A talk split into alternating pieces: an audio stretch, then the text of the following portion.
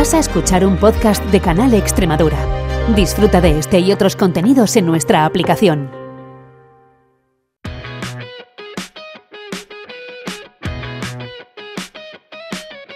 Sin letra pequeña, con Jimena Matías, un programa de información al consumidor en colaboración con el Instituto de Consumo de Extremadura, Junta de Extremadura. No falta ya nada, el carnaval está aquí. Si son de los rezagados, les vamos a dar unos consejos para que compren sus disfraces y lo hagan de la forma más segura posible. ¿Saben que los extremeños cada vez conocemos más nuestros derechos y reclamamos también? Es así. De hecho, la Unión de Consumidores de Extremadura atendió algunas reclamaciones más el año pasado y vamos a contarles exactamente cuántas y en qué materias. Hablaremos de qué pasos seguir a la hora de afrontar una obra en nuestras casas. Acabaremos eh, pues hablándoles de un consumo perjudicial en el que además los extremeños somos líderes, que es el de tabaco. A los mandos de la nave de consumo siempre están los mejores técnicos. Aquí comienza Sin Letra Pequeña. Ya saben todos ustedes que Extremadura, bueno, pues estos días es un hervidero de fiesta, de alegría, con los disfraces de carnaval, con, un montón de fiestas de, interés turístico regional que tienen lugar en estas fechas, incluso de, de interés turístico nacional e internacional. Vamos, que tenemos que estar preparados para abordar este carnaval 2023 de forma segura y esto es muy, muy importante, algo que, que tienen muy claro en el Consorcio Extremeño de Información al Consumidor y por eso hemos invitado hoy a la coordinadora de formación que es Paula Díaz y que vamos a hablar, pues eso, de una serie de consejos para que nos garanticemos la seguridad estas, bueno, carnavales con nuestros disfraces. Bienvenida. Hola Jimena, buenos días. Vamos a empezar hablando un poco pues, eh, de cuáles son esas cosas que tenemos que tener en cuenta, sobre todo con lo que tiene que ver con seguridad. Paula. Pues a ver, eh, al final los disfraces, pues igual que otros muchos tipos de productos, mm, sean juguetes, sean productos acuáticos, sean de Halloween, pues bueno, necesitan su necesitan cumplir con una serie de, normas básicas de, seguridad, ¿no? Para evitar riesgos, sobre todo para, lo, para los menores. Sí. Esas normas básicas de seguridad, ¿por dónde pasan? Vamos a empezar, si te parece. Bueno, yo creo que sobre todo tenemos que tener en cuenta la seguridad de los más pequeños, porque los disfraces creo que, que se consideran juguetes, ¿no? Mm, cuando es para niños menores de 14 años. Así es. Lo primero que hay que tener en cuenta es que si el disfraz o alguno de sus complementos están concebidos para niños menores de 14 años, se consideran juguetes y como tal, pues mm, debemos fijarnos en su etiquetado como si fuera un juguete. Perfecto. Imagino que, por ejemplo, eh, como pasa con otras ocasiones y con otro tipo de productos, el marcado C nos da una garantía, nos da, pues eso, una tranquilidad. Así es, eh, los disfraces eh, al igual que los juguetes, ya que se, se entiende como tal, pues el marcado CE mm, nos indica que, que ha cumplido con, con, sus normas de seguridad. Mm, como tal, también tenemos que entender que no incorporen piezas pequeñas que se puedan desprender o que puedan ser ingeridas por el menor. La ventilación, en cuanto a, por ejemplo, eh, pues máscaras, cascos o cualquier soporte en la cabeza debe tener debe ser una ventilación adecuada, disponer de orificios que sean suficientemente eh, grandes para la entrada eh, y salida del aire.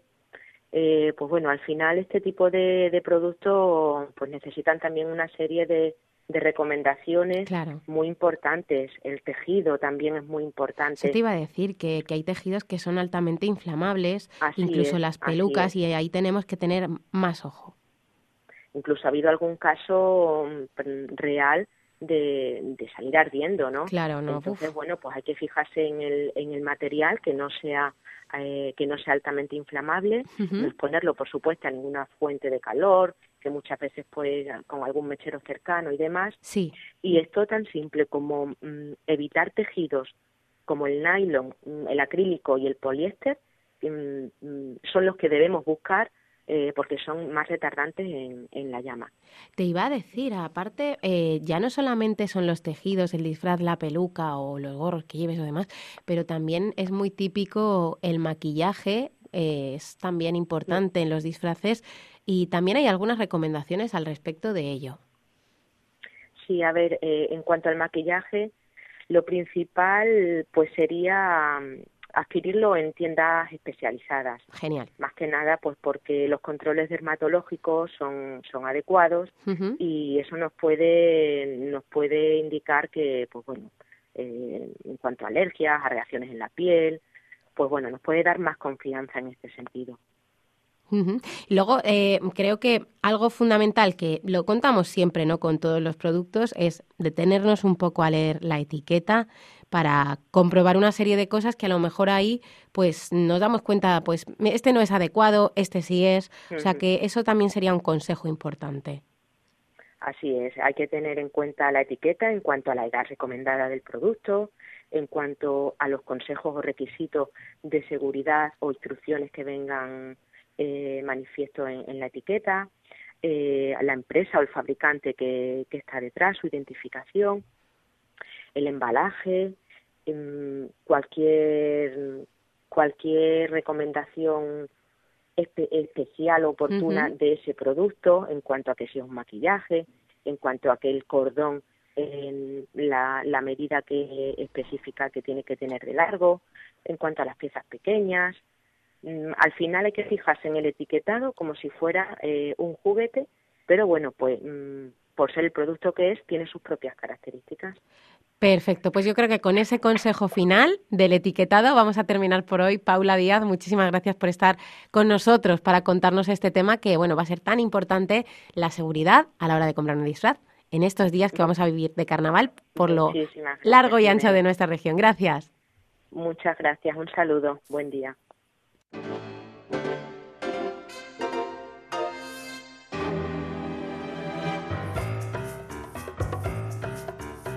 Ya saben todos ustedes que la Unión de Consumidores de Extremadura hace, pues, ¿qué decirles? Un trabajo tremendo que ayuda muchísimo a las personas con sus reclamaciones, con sus quejas, que siempre están para vigilar que bueno, los consumidores extremeños estemos lo más protegidos posibles. Y ellos pues se han hecho un balance de todo lo que han tenido pues que trabajar en el pasado año.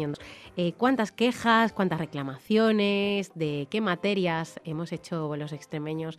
Pues estas quejas y reclamaciones vamos a hablar en los próximos minutos con Lali Bermejo, que es técnico de la Unión de Consumidores de Extremadura muchas gracias por atendernos.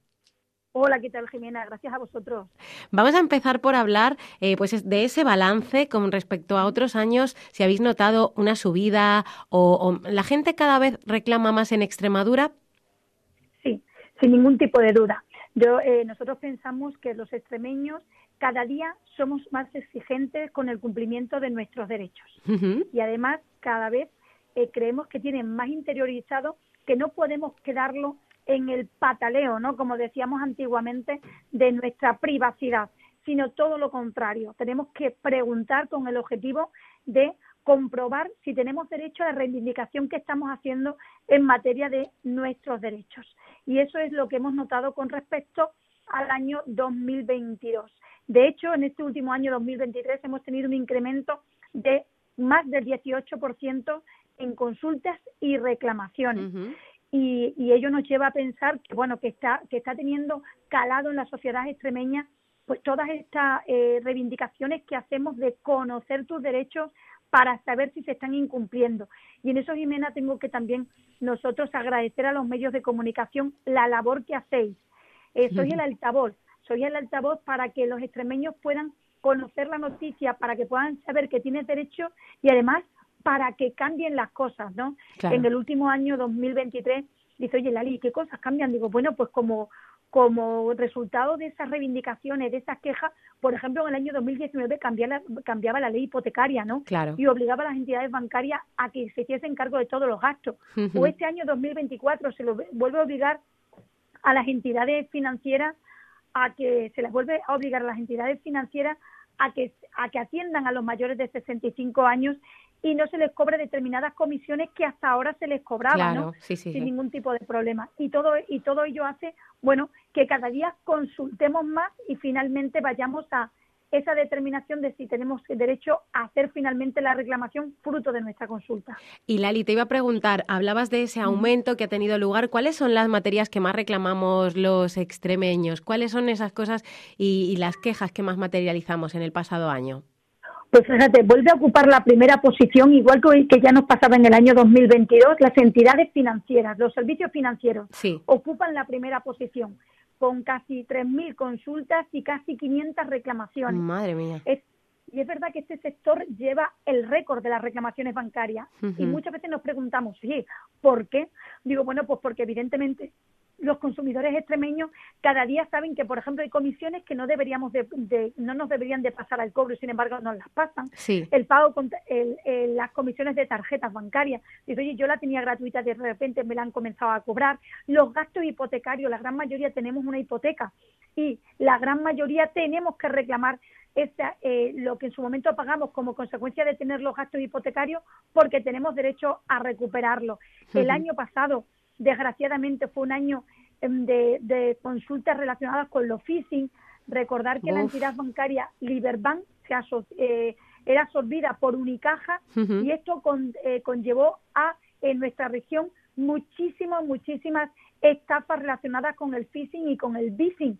No solamente fue Unicaja, eh, sino también otras otras entidades bancarias. Pero fíjate, Jimena, aquí sí que tenemos que dar también una buena noticia, ¿no? Cuéntame. Porque hasta el día de hoy, eh, que fijaros que llevamos 30, como quien dice, ¿no? El primer mes del año, bueno, pues las, las sentencias que hemos recibido nuevamente en relación al phishing nos vuelven a dar la razón. Los consumidores continúan eh, recuperando lo que en su momento perdieron como consecuencia de esa estafa, de ese phishing, de ese phishing. Las últimas cuatro sentencias favorables, todas las sentencias hasta ahora nos siguen dando la razón quizás la pena, Jimena, ¿Sí? es que nos tenemos que ir a la vía judicial.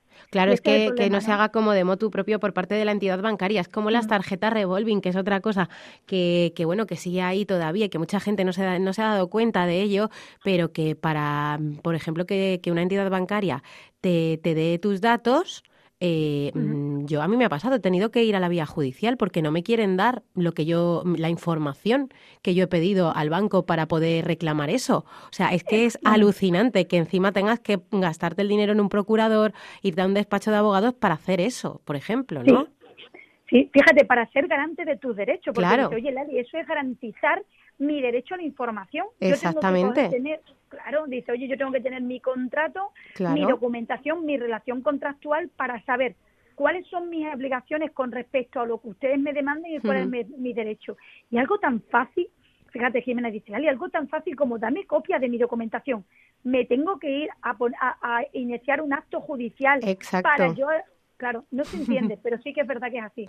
Vamos rápidamente con otras materias que aparte de los bancos, que nos podríamos pasar aquí media mañana hablando, eh, habéis eh, tenido este año. Segunda posición, suministros básicos y en concreto el recibo eléctrico. Y es que el recibo eléctrico sigue dando dolores de cabeza desde consumidores que el año pasado llevaban más de seis meses sin recibir la factura de la luz. Consumidores que no siguen, que siguen sin conocer si están en el mercado libre, si están en el mercado regulado. De repente también dábamos la alerta el año pasado por la subida del gas y recomendábamos a los consumidores que se pasasen del mercado libre al mercado regulado porque estaban triplicando la factura. El bono social eléctrico, bueno, pues todo esto conlleva a que los suministros básicos y en concreto el suministro eléctrico sea el segundo sector más consultado y más reclamado. Un total de consultas y reclamaciones de 1.374. Y ya dame una, ya una pincelada súper breve de, del resto de, reclamaciones, de, de las materias. Pues el resto, tercera posición, administraciones públicas, ¿de acuerdo? Ocupa la, la, tercera posición. Cabe destacar las consultas relacionadas con IRPF, seguidas de disconformidad con multas, con procedimientos, eh, con procedimientos de, de, comprobación de valores. Cuarta posición, el comercio y sobre todo, bueno, pues porque evidentemente el comercio online sigue en auge, el comercio presencial, porque hay muchísimas dudas, más que reclamaciones, tenemos casi 750 consultas, ¿no? De cambios en garantía, qué derechos tengo de desistimiento, dónde está la garantía de ese producto. Quinta posición, telecomunicaciones, lo que ha bajado en los últimos años, y es que se, dan, se han dado cuenta las telecos que tienen que cambiar su modus operandi, ¿no? Que tenían que darle un mejor atención al consumidor Sexta posición, la vivienda, porque sobre todo relacionado con el alquiler, el alquiler sigue eh, recabando consultas, consultas de subida del alquiler, de cuáles son mis derechos, de qué obligaciones tengo, eh, si, si tengo derecho a pedir un contrato de vivienda habitual y así un largo etcétera de suma y sigue. Genial. Pues Lali Bermejo, técnico de UCE, muchísimas gracias. Gracias a vosotros. Buenas semanas.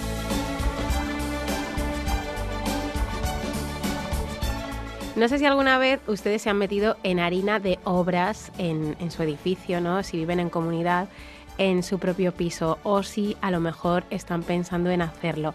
Nosotros hemos querido hoy contarles pues cuáles son los pasos, qué es lo que tienen que hacer para poder llevar a cabo esas obras, porque bueno, hay una serie de trámites para para llevarlo a cabo tanto con el ayuntamiento como con la comunidad de vecinos.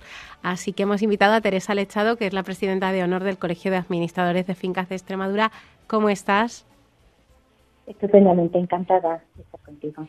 Teresa, vamos a empezar así como por lo más básico, ¿no? Eh, imagínate, yo tengo un piso, me lo acabo de comprar y tengo que hacer una reforma. ¿Qué tengo que hacer para ejecutar en mi piso una obra? Porque me imagino que habrá que dar aviso a los vecinos, a veces se ponen contenedores en la calle, en fin, cuéntanos cuáles serían los consejos que tú darías y los pasos que crees que hay que dar.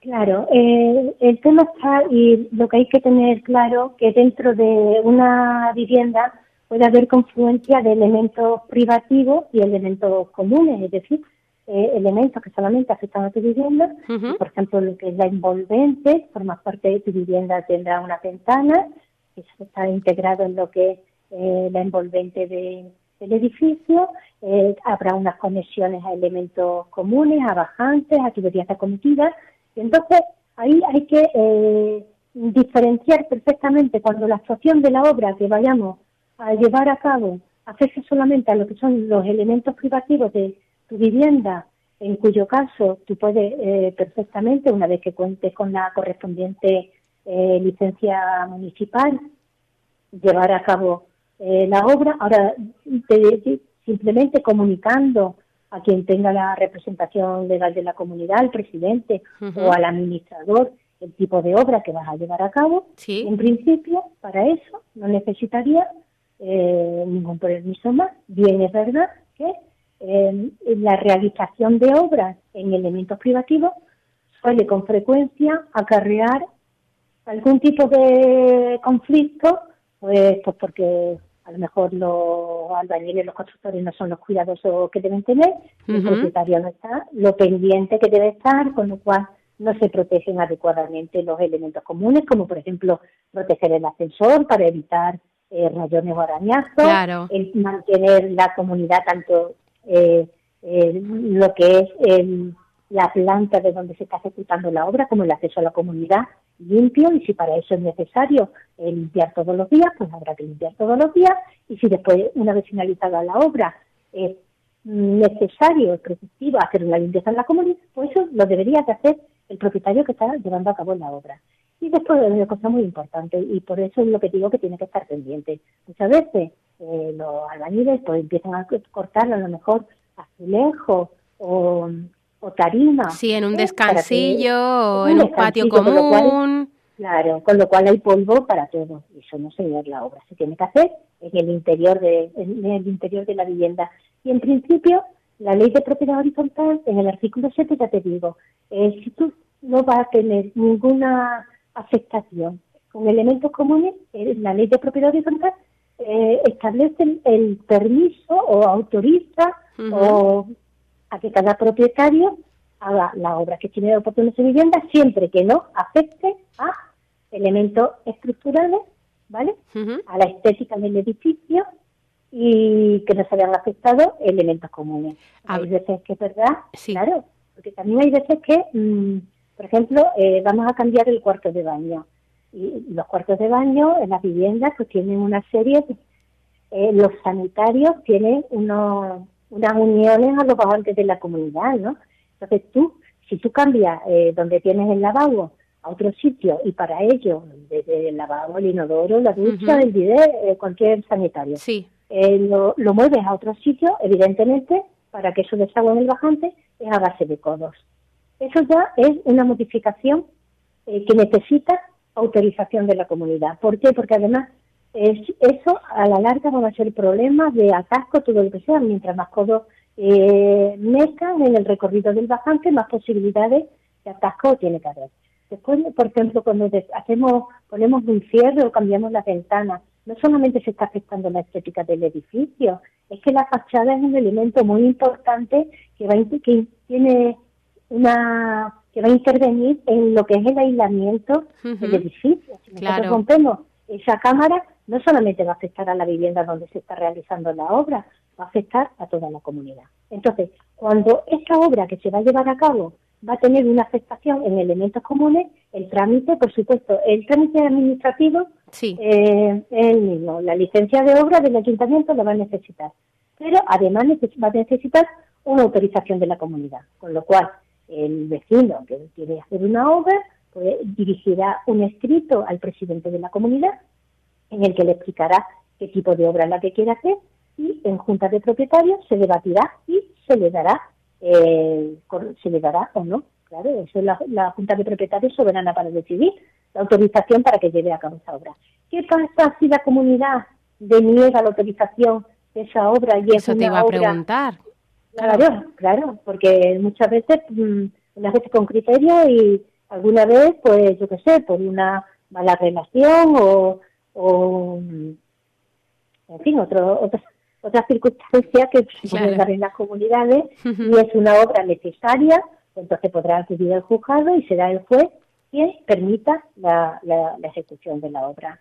Perfecto, Teresa. Eh, yo creo que eh, resumiendo, eh, cuando se hacen obras en elementos privativos, mm, decir que es necesaria la autorización si afecta a elementos comunes o estructurales y basaría con una comunicación en el resto de los casos. Y por supuesto que no puede afectar a la estética general del edificio, porque en cuyo caso estaríamos en el punto en el punto primero, ¿no?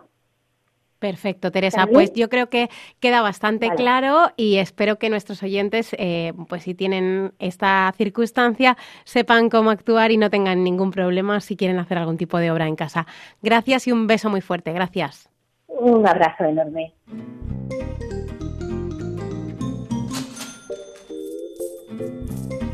El Gobierno estudia subir los impuestos al tabaco dentro de la estrategia de prevención del tabaquismo que prepara el Ministerio de Sanidad. España es uno de los países con los precios más bajos de Europa y su subida sería considerada una medida disuasoria para frenar el consumo entre los jóvenes, una subida de la que no se librarían los cigarrillos electrónicos.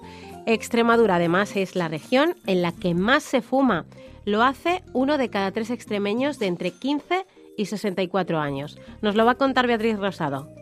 El tabaco mata a más de 8 millones de personas cada año en todo el mundo, unas 69.000 en España y es la principal causa evitable de muerte. Por eso reducir su consumo es una prioridad en las sociedades científicas y del Ministerio de Sanidad que quiere aprobar este año un plan antitabaco que propone incrementar su precio. Según los expertos, es una de las herramientas más eficaces para que la gente deje de fumar. Juan Antonio Riesco, neumólogo y responsable de la unidad de tabaquismo del Hospital San Pedro de Alcántara de Cáceres. La medida desde el punto de vista preventivo más eficaz que hay es aumentar el precio del tabaco. Pero es que además le tengo que decir que en España el precio del tabaco es uno de los más bajos de nuestro entorno. El precio medio de una cajetilla en España es de 4 euros y medio frente a los más de 13 euros de Irlanda o 10 de Francia. En Finlandia cuesta más de 8 euros y entre 6 y 7 en Dinamarca, Suecia o Países Bajos. Precios lejos de los 22 euros de Australia y subir su precio es una de las medidas que proponen desde hace tiempo las sociedades científicas.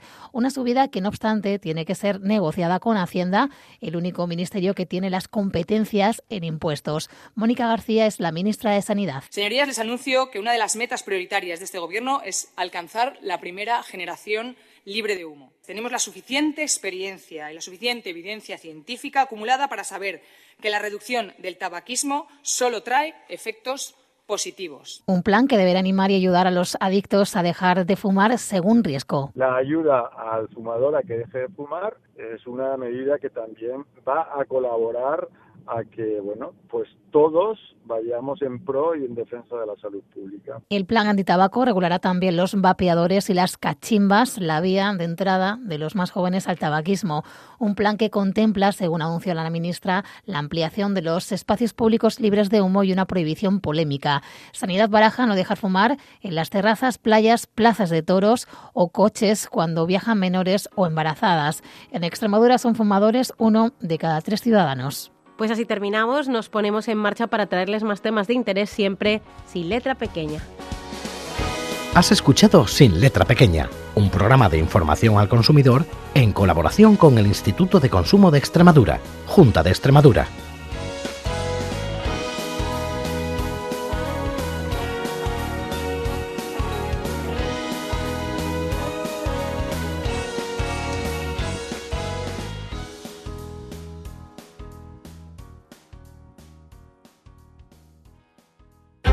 Has escuchado un podcast de Canal Extremadura.